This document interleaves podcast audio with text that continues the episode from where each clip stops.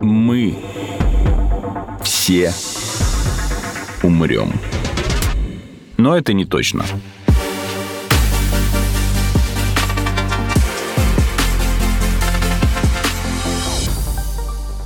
Здравствуйте, это подкаст «Мы все умрем, но это не точно», где мы с научной точки зрения изучаем, что же готовит Земле и людям обозримое будущее. Меня зовут Артем Буфтяк, рядом со мной мой коллега-друг, соведущий Игорь Кривицкий. Мозги! Ты так решил начать, да? Тогда я тогда... Искусственный интеллект. Ну, как вы сейчас поняли, дорогие слушатели, тема сегодняшнего эпизода будет примерно на стыке этих двух областей. Живых мозгов и мозгов, мозгов ли, не особо живых. Разобраться в том, как искусственный интеллект может помочь наши мозги привести в порядок, нам поможет старший научный сотрудник Скалтеха Максим Шараев, э, сотрудник Центра исследований ИИ и руководитель группы NeuroML. Максим, здравствуйте. А, добрый день, коллеги. А, вот читал, я думаю, вы похвастаетесь. И не осуждаю даже. И не осуждаю то, что вы в этом году показали миру свой проект один из. Это нейронную сеть, которая помогает ученым выявлять патологии головного мозга, а точнее те патологии, которые становятся причиной эпилепсии.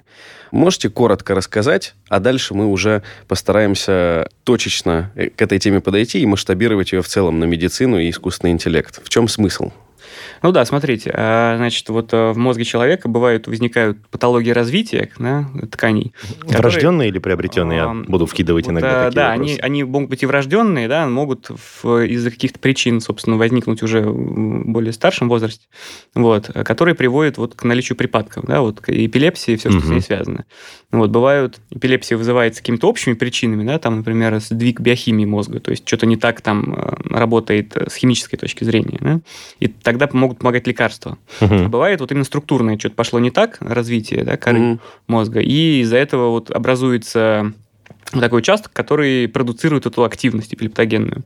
Вот. И лекарства тогда не помогают. Да, и нужно, чтобы человеку помочь, нужно делать операцию. И вот этот участочек удалить. Он может быть очень маленький, но он все равно он, значит, плохо очень э, влияет да, на жизнь. Проблема в том, что такой участочек довольно сложно найти. Да, то есть не вскрывая, грубо говоря, череп до операции, нужно определить, локализовать да, этот участок как можно лучше. Вот. И для этого, ну, собственно, используются разные, разные методы, там, энцефалография, МРТ, вот, но, значит, вот прям непосредственно перед операцией желательно это уточнять, да, вот по снимкам. Желательно, да. да. Потому Чтобы что, да, есть, туда, есть такая статистика, да, то есть вот если делается операция, есть такие МР-негативные кейсы. МР-негативный, это значит, что рентгенологи на МРТ не смогли обнаружить вот эту патологию. То есть все косвенные свидетельства есть, что вот эта область, она присутствует, угу. приблизительно даже понятно, где она, то есть, ну, да, вот хотя бы там какое полушарие мозга, да, вот где Но там, что резать, непонятно. А вот как конкретно какую вот деталь, да, это непонятно. И на МРТ это не видно. Это называется угу. МР-негативный случай. Угу. Вот. И если пациент все равно отправляют на операцию, ему, ну, предположительно удаляют то, что наиболее, с наибольшей вероятностью может быть вот этой областью, то успешность исхода операции 50 на 50. Ну, да, либо то удалили, либо не то. Э, Типа того, да. То есть человеку, значит, вот сделали трепанацию, удаляли, да, там часть, часть мозга маленькую хоть, а после этого у него приступы не прошли. Это очень неприятно. Ну, вот. мозга еще много, можно попробовать парочку раз. Да, да, ну вот, да, каждый ложится стационар, да, вскрывать череп, вот удалять и вот это пробовать. А если такая область на МРТ найдена, то вероятность успеха 90% угу. операции, да, то есть это очень помогает. То есть 10% того, что тебе вырезали то, что нужно, но припадки остались, все-таки есть? А, да, может быть, не все вырезали, может быть, пропустили какой-то, да, то есть э, вот э, из-за того, что они маленькие, их очень плохо видно, да. Угу. есть, вот они... Маленькие, это мы о каком размере говорим? Это могут быть миллиметры. Да, то есть, если мозг, он там десятки сантиметров, да, плюс там еще это извилины и сложная структура, то такая вот точка, ну, участочек, он может быть размером нескольких миллиметров, ну, там, вплоть до сантиметра. Вот если э, опухоли мозговые, да, когда удаляют, они еще сильно контрастируют, то есть их вот на снимках хорошо видно, угу. такое прям вот, да, если вот, наверное, самые такие показывали какие-нибудь МРТ вот, пациентов, да, если видели в фильмах, там, передачах, да, там, да. опухоль, ее прям такой, как кружочек такой видно, угу. ее, она оконтурена еще так хорошо. То здесь нет. Здесь нет такой фракции как бы внешней, это просто вот извилина, которая должна как-то быть уложена, она немножко криво там может быть уложена, да, или там в ней там какой-то небольшой изъян. Так, и получается вы, чтобы помочь это более точно определять, решили применить э, технологии машинного обучения? Да, это есть такая проблема вот у рентгенологов, собственно. Во-первых, это сложно обнаружить. То есть в России есть не так много рентгенологов, которые вообще, в принципе, это умеют делать. То есть это, как нам говорили коллеги, это на пальцах двух рук можно посчитать таких специалистов Ого. вообще, да, потому что ну, это очень тонкие, это специально этим надо этому учиться, и этим очень много заниматься, там очень много нюансов есть. То есть это не просто вопрос насмотренности, да, не, не только количество снимков, которые прошли через врача, и он уже, ну, банально из большого объема, да, э, снимков и Легко как бы умеет на истории глаз болезни, определять. да. он определяет. То есть здесь этого недостаточно, да, мы не можем просто посадить человека, он три месяца будет смотреть снимки, мы будем ему говорить, здесь есть, здесь нету, так же, как вот получается алгоритм учат. То есть здесь сложнее, да? Ну, я думаю, да. Я, к сожалению, ни- никогда не участвовал в обучении на, на нейрорентгенолога, да, ничего не могу сказать. Но те специалисты, собственно, из двух центров, с которыми мы работаем, да, это Институт хирургии имени Пирогова и Институт акушерства и гинекологии имени Кулакова. Там э, именно центры, которые посвящены вот этому д- обнаружению, да, и удалению вот этих вот э, участков мозга Мгм. пелептогенных. И там люди прямо, они этим занимаются целенаправленно, они, как бы, они помимо того, что они врачи, они еще наукой занимаются, то есть они читают статьи, сами делают исследования, то есть они погружены в эту тему максимально. Ну вот, понятное дело, что, наверное, до какой-то степени вы можете обучить человека, долго ему показывая, здесь есть, здесь нет. И мы тоже уже более-менее, да, с нашими э, коллегами из Калтеха, там студенты, аспиранты, которые занимаются обучением этих сетей, мы тоже этих много снимков просмотрели, какие-то, какие-то мы сами уже тоже можем определить, и нам коллеги-врачи, когда объясняют новый случай, они говорят, ну, здесь вы сами уже увидите, здесь мы даже там комментировать не будем. Вот, но для того, чтобы найти что-то на самом деле сложное и новое, естественно, здесь э, нужна такая высокая квалификация и опыт за рамками просто просмотра, да, этих снимков. Мгм. Ну, а э, получается, то решение, которое вы предлагаете, это... Я просто сейчас хочу акцентировать, потому что позже я хотел бы вернуться к этому уже с точки зрения этики. Но пока что давайте именно с точки зрения технической реализации. Это будет как помощник врачу, да, то есть который дает совет, либо помогает там указать на да, область на снимке, обратите внимание, или вот скорее всего это похоже, или это предлагается масштабировать там в те больницы, клиники, где нету рентгенолога или у него недостаточно опыта для того, чтобы именно там ваша нейросеть, она решала, есть патология или нет. То есть ты спрашиваешь, сфера можно ли заменить специалиста Ну, искусственным пока что хотя бы интеллектом? просто понять, это рекомендательный как бы аппарат будет или прям полноценный э, инструмент? инструмент, да. Ну, смотри, да, это очень хороший вопрос. Собственно, это цель работы, да, на, на что мы нацеливались, когда это начинали все. То есть есть такие две проблемы. Вот те рентгенологи, которые хорошо в этом разбираются, да, они тратят равно очень много времени на каждого пациента, потому что если вы видели МРТ-изображение когда-нибудь, это такой набор двумерных картинок, Мгм. двумерных срезов. Вам надо их... Еще они бывают сняты в разных модальностях МРТ. Это значит примерно как с разной выдержкой фотографии на фотоаппарат, да, и вы видите разные детали в зависимости от того, как вы снимаете. Вот, их делают несколько разных таких снимков головы трехмерных, и врач Мгм. должен одновременно их все друг другом так сопоставить и просматривать вот так вверх-вниз по, по срезам, чтобы определить эту патологию. Еще в разных проекциях. Можно смотреть сверху, можно сбоку, можно сзади, там, спереди. Потому что бывает видно, это не только, да, вот на Мгм. сверху вид такой стандартный Мгм. МРТ. Вот. И могут тратить часы времени, да, на то, чтобы у одного пациента это вот найти вот эту вот э, эту вещь. Вот. И как они говорят, к концу дня там уже кровь из глаз, когда ты смотришь на эти У снимки. пациента? У пациента, я- думаю, я думаю, да, тоже. То есть, поэтому наша система было бы здорово, если бы она могла помочь тем, кто хорошо это делает, да, чтобы ускорить процесс. Вот, и здесь нужна очень большая чувствительность системы, чтобы она, например, на картинке показала из всех этих сотен снимков, которые там есть, 5-6 кандидатов наиболее вероятных зон, да, где, на которые надо посмотреть. И Мгм. врач вместо того, чтобы просматривать там сотни этих срезов в разных проекциях, он покликал там на эти м, пять, значит, кандидатов, и а, из них а, четыре отбросил, а один оставил. Поэтому это такая некая помощь профессионалу, который как рекомендацию ему дает. Это первый случай использования. Вот. А второй, э, как вы тоже правильно сказали, это можно такую же систему ставить в какие-то региональные центры, где нету специаль... такого направления специализированного, да, вот, но в котором есть большой поток пациентов, а, с которым можно делать скрининг. Да, и если есть подозрение на какую-то такую вот э, патологию, его можно направить дальше уже в какие-то Мгм. крупные федеральные центры, чтобы дообследовать, потому что очень часто бывает, что в принципе вот это не- не диагностируется нормально, да, вот если На нет, месте. если нет специального, да, и количество случаев операций, я числа тоже точно не помню, это вот коллеги из Пироговского центра нам говорили, оно растет э, в разы каждый год по удалению этих образований, вот потому что диагностика улучшается. да, то есть раньше эти- этих людей вообще не лечили, да, они вот с приступами жили. Мгм. А началось это все вот э, выявлять эти области начали и начали там кратно увеличивать число операций в год.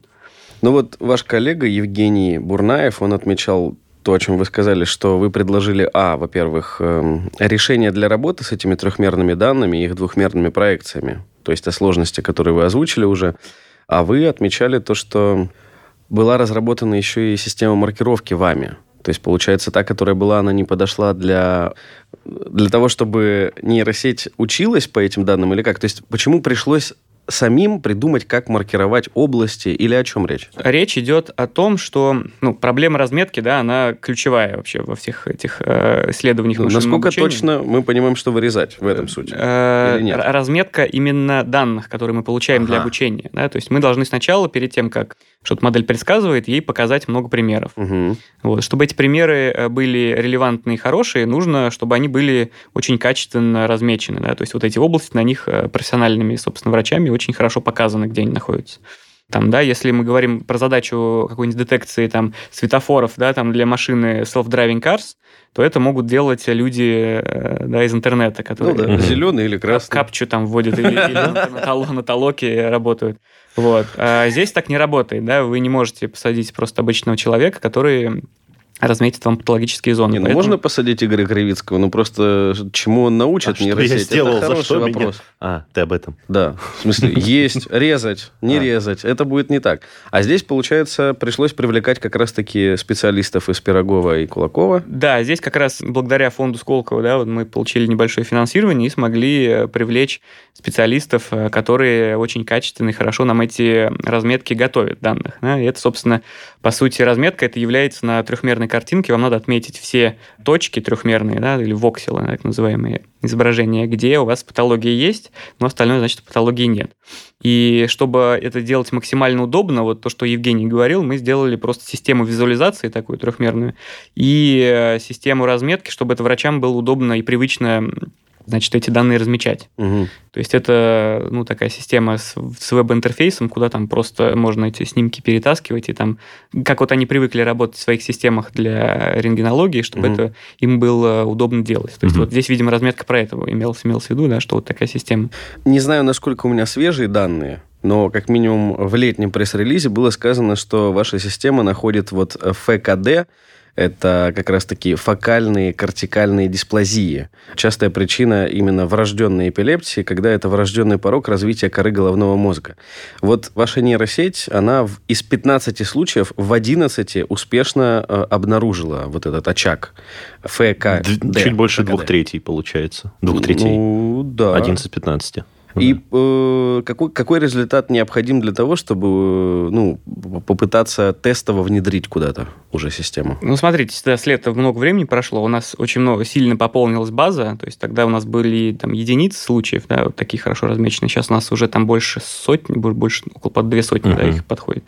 Вот, и эм, как раз вот степень детекции, да, она должна быть э, желательно близка к 100%. То есть ну, вам... это понятно, вам, да. а, нет, тут, тут вот какое дело, да, то есть если вы какую-нибудь бизнес-систему внедряете по искусственному интеллекту, вам важно, чтобы просто повышалась э, метрика какая-то целевая. Да? Например, там она помогает экономить сколько-то процентов, да, и это лучше, чем человек делает. А здесь нужно именно высокую степень детекции, чтобы врач был уверен, что ничего не пропущено ей. То есть пусть будет много ложноположительных тревог, да, вот, э, показывает дополнительно к Э, задетектированной зоне еще много всего лишнего. Угу. Это не так плохо. Как Главное, я, чтобы да, она как, показывала как если она пропустит. Зону. Потому что если врач будет не уверен, что она все точно определила, ну плюс пусть дополнительно, ему все равно придется просматривать еще раз это. Да. И делать эту же работу. Да, и угу. делать то же самое. То есть это не имеет смысла. Поэтому вот эта чувствительность, да, это, собственно, да, в системе машинного обучения меряется чувствительностью и специфичностью. Да. Чувствительность это сколько из 100% она найдет, специфичность это сколько, ну, по сути, сколько лишних она покажет. Вот, э, То есть с, каким, угу. с какой долей шума? Ну, типа того, угу. да. То есть вот и это всегда баланс. То есть мы же можем как сделать? Мы можем выкрутить настройки системы на максимум, она просто покажет во всем мозге, что есть... Э, где-то здесь. Где-то, да, где-то патология. Это не информативно Копать и бесполезно. Да. Можем наоборот, э, да, порог ее чувствительности сильно-сильно снизить, она скажет, нигде нет. Да? То есть угу. вот такие два крайние случая.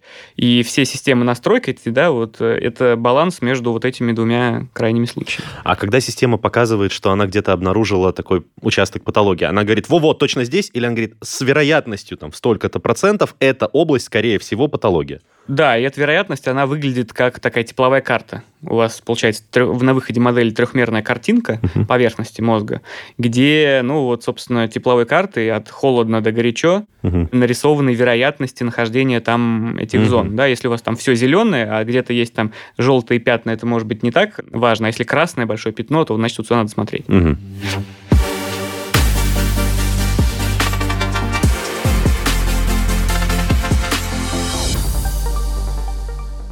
У нас недавно выходил э, выпуск с вашим коллегой, профессором тоже Скалтеха, Филиппом Хайтовичем. Он нам рассказывал про банки образцов головного мозга. Очень интересный получился эпизод. Почему я его вспомнил? Вот вы говорите то, что если там к лету и до этого было десятки, например, примеров да, с патологией, то сейчас это сотни. Он нам рассказывал, Филипп, что вообще очень тяжело получать данные, э, потому что, ну, во-первых, мало кто делится, чаще всего никто не хранит э, какие-то данные, связанные... Вот как раз-таки про эпилепсию он тоже говорил. То есть кейсов не так много, и мозг тоже Задокументированных затратно, именно. да. И, в общем, большие проблемы есть с тем, чтобы получить информацию для изучения. То есть даже он рассказывал не проблема какой-то новый способ применить, проблема именно найти, на чем его применить.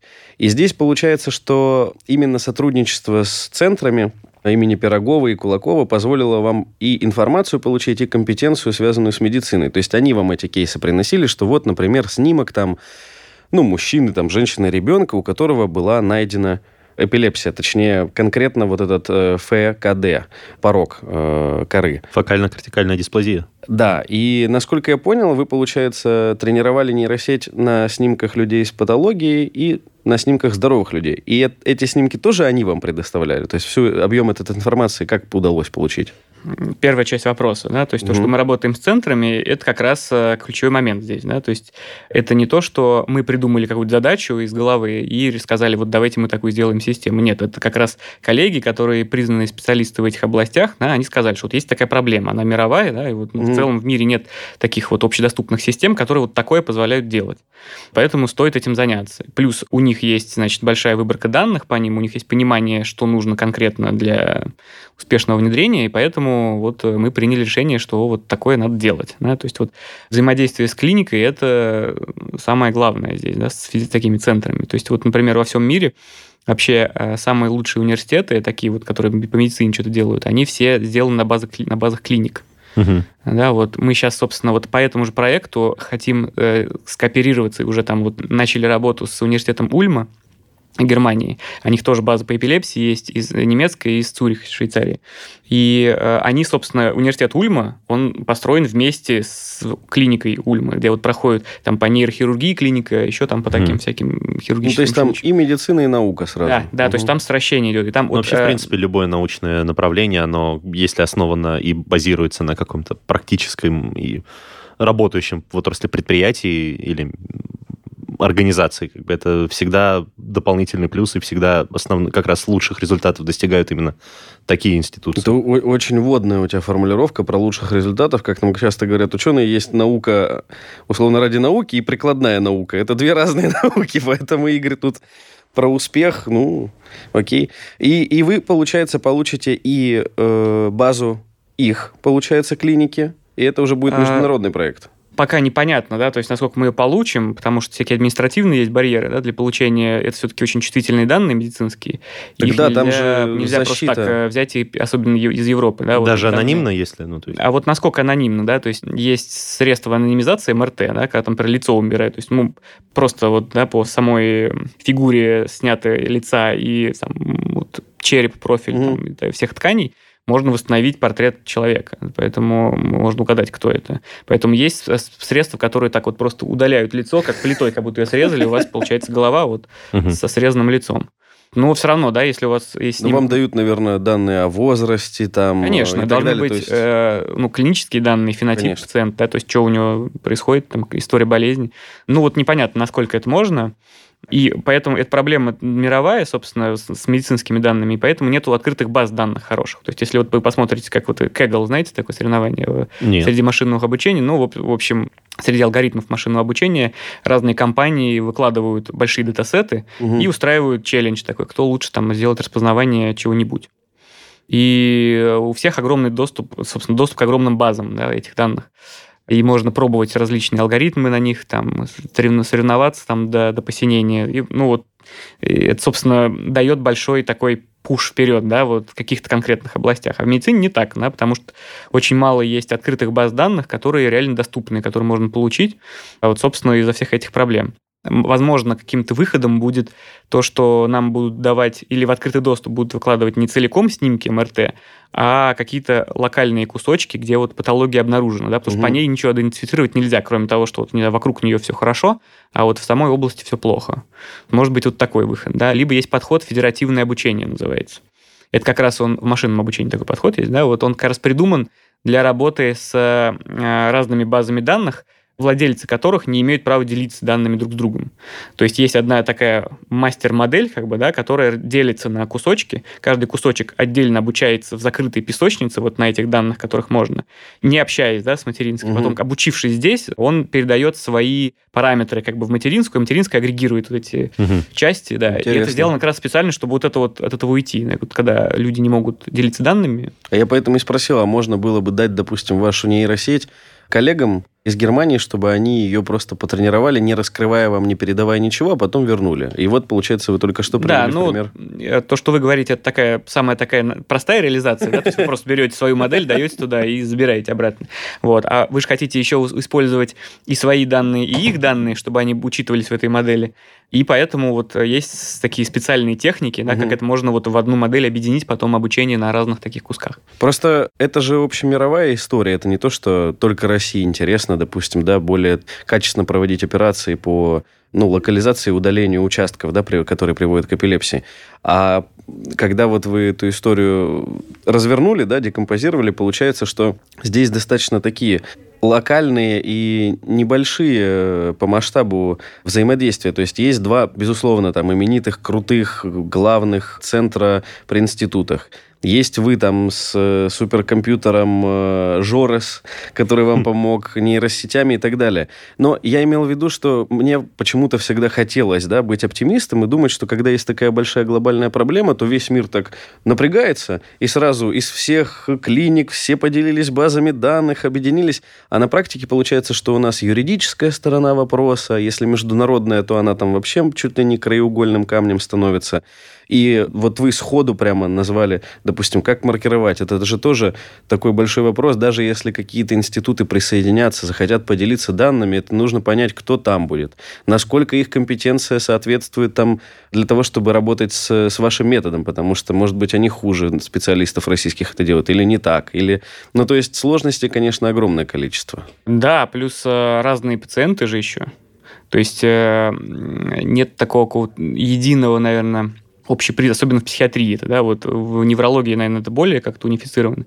Вот, а в психиатрии с диагнозом еще проблемы. То есть угу. непонятно, насколько насколько он субъективен или объективен, этот диагноз, насколько можно смешивать этих э, пациентов друг с другом. Плюс э, разные еще когорты больных да, из разных стран. То есть там могут быть какие-то особенности расовые, понятно, наверняка какие-то могут быть, да, плюс просто из-за того, что разные популяции. Вот, то есть это все может влиять на устойчивость работы модели, да, то есть когда одно дело, когда на это врач смотрит, он какие-то детали может пропускать, да, понимая, что это особенность, вариативность, да, вот, собственно, внутри человеческой которая... популяции, да. А, значит, вот система, она, она же глупая, она может показывать только то, чему ее научили. И вправо-влево она от этого не отойдет. Да, и поэтому это тоже может вызывать какие-то проблемы. Ну и плюс, вот как тоже ваш коллега Филипп, он нам говорил, что в целом, изучив там 100 мозгов, какой-то один вывод делать нельзя, потому что это настолько уникальный орган, отличающийся, что даже у братьев иногда мозг отличается настолько сильно, что изучив там мозг одного брата, выводы делать о мозге его брата. Ты близнецов имеешь в виду, да? Да. Угу. Я уже начал говорить, как в этих пабликах во ВКонтакте. Брат, твой мозг, брат, мой мозг, брат. Брат. Ладно, Максим, а можно тогда задать такой вопрос? Э, он уже больше про этику.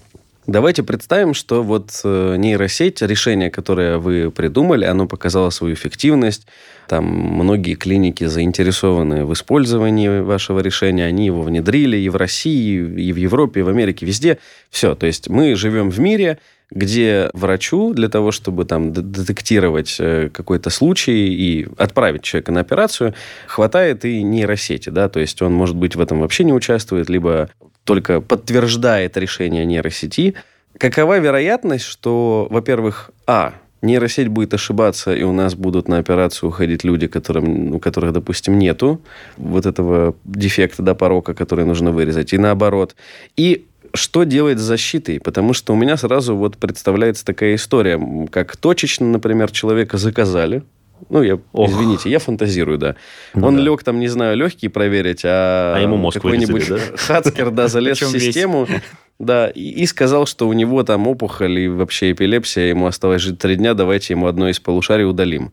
Или, например, просто там условно террористическая история, когда они залезли, что-то небольшое поменяли в нейросети, сбили ее, допустим, алгоритмы, и она начинает уже вот тоже ошибаться. Ну, то есть здесь же вопрос тоже Насколько Каков может врач... тот диапазон доверять? доверия к нейросети наш в целом у людей? То есть, да, э, и врач может ошибаться. А алгоритм принято, что он, ну, скорее всего, не ошибается, потому что это машина, у нее нету эмоций, еще чего-то но можно же повлиять на ее ошибку извне. Или это все вот оставим э, Голливуду, чтобы они снимали свои блокбастеры? Да, но это очень важная тема. Она в целом называется Trustworthy AI. Да, то есть это AI, а, искусственный, искусственный интеллект, которому можно доверия. доверять. Да. И вот. Да, и у нас даже, кстати, в прошлом году летом в Скалтехе была конференция, которая так называлась, Trustworthy AI.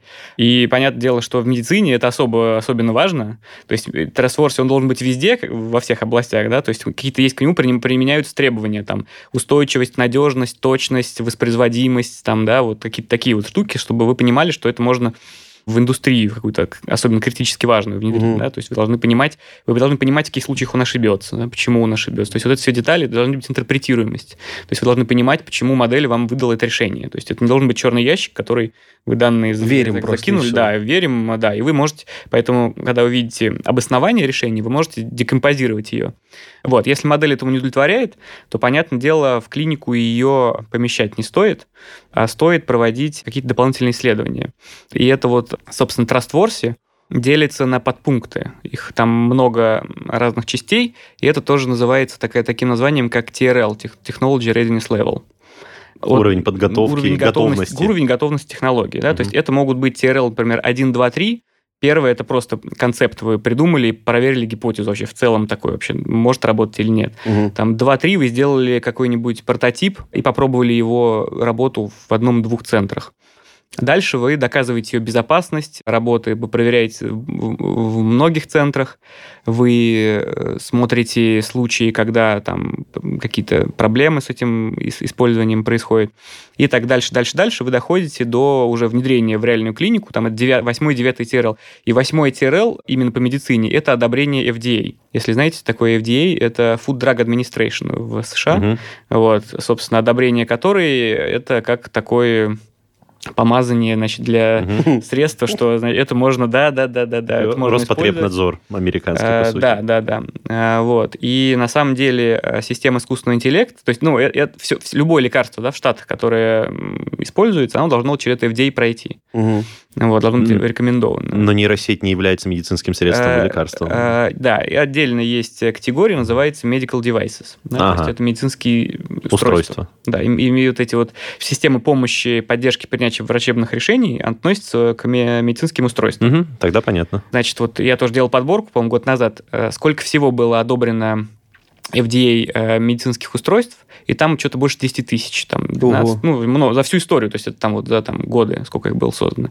Вот. И среди них устройств, использующих искусственный интеллект для своей работы, всего 69. То есть из 10 тысяч, которые 12 тысяч, одобрили, есть, реально используют... Э, да, из, ну, как из патентная этих, система. Ну, из этих 69 э, с работой мозга, неврологии и эпилепсии связано, по-моему, не больше 10, там что-то 8. Mm. Вот, то, то есть, есть мы там в самом начале пути, условно. Да-да-да, то есть это очень-очень такая трудно доказываемая вещь. Да? Медицина очень консервативна. Напомню, что с нами был старший научный сотрудник э, Сколтеха Максим Шараев, сотрудник Центра исследований ИИ и руководитель группы NeuroML. Максим, большое спасибо, удачи вам в вашей работе и надеюсь, что будете к нам периодически заходить и рассказывать о своих успехах. Да, спасибо вам, коллеги, зовите, будем приходить. С удовольствием. Вы слушали эпизод подкаста «Мы все умрем», но это не точно. Слушайте эпизоды там, где вам удобно. Например, в приложениях Apple Podcasts, Google Podcast, CastBox или SoundStream, а также на Яндекс Музыке или на Spotify. комментируйте и делитесь с друзьями.